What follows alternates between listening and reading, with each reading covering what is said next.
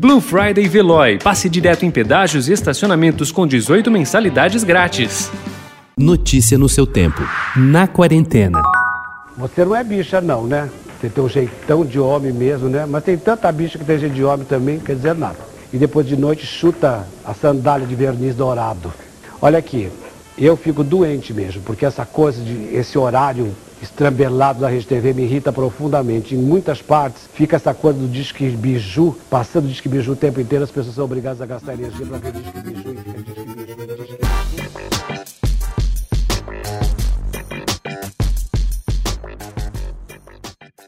O estilista, apresentador e político Clodovil Hernandes era o tipo de homem que inspirava tudo, menos neutralidade, e as reações que ele provocava iam da devoção ao medo e à repulsa. Dono de um humor ácido, suas tiradas tanto podiam ser brilhantes como constrangedoras. Essa personalidade é retratada em Simplesmente Clô, monólogo que estreia no dia 20 no Teatro União Cultural. O espetáculo foi escrito pelo jornalista e dramaturgo Bruno Cavalcante e é estrelado e dirigido por Eduardo Martini. A peça traz o inventário da vida e das criações de Clodovil ao longo de mais de 40 anos de carreira.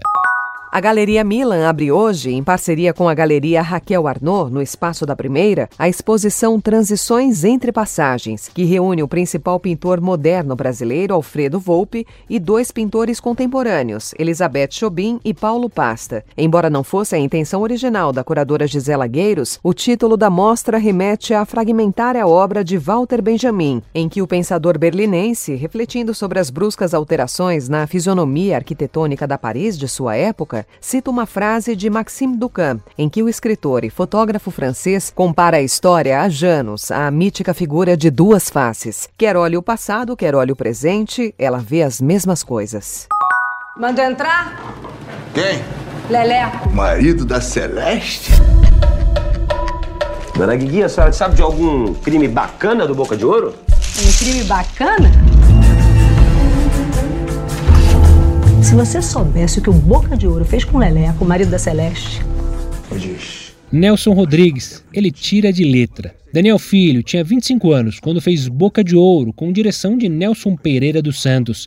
Quase 60 anos depois, ele volta a Nelson e ao Boca, agora como diretor. Marcos Palmeira é quem faz o papel.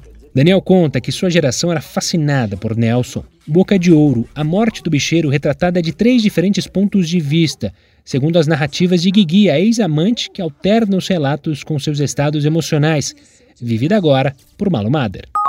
No hall de personalidades notáveis negras que a Fundação Cultural Palmares destaca em seu site, estão nomes que vão de Zumbi e Dandara a Conceição Evaristo, Elza Soares e Gilberto Gil, passando por Martin Luther King e Malcolm X. Em dezembro, essa lista vai mudar. Sérgio Camargo, presidente da Fundação, publicou ontem no Diário Oficial uma portaria que estabelece os critérios para a escolha desses homenageados. A partir de agora, apenas pessoas que já morreram terão a chance de se tornar notáveis. Assim, Assim, muitas personalidades, como Zezé Mota e Leci Brandão, que se destacam em suas áreas e que são, no momento, críticas ao governo, terão seus nomes e suas biografias apagados. Notícia no seu tempo. Aproveite a Blue Friday Veloy e passe direto em pedágios e estacionamentos com 18 mensalidades grátis. Corre que é por tempo limitado. Garanta o seu adesivo em veloy.com.br barra Blue Friday. Veloy. Piscou, passou.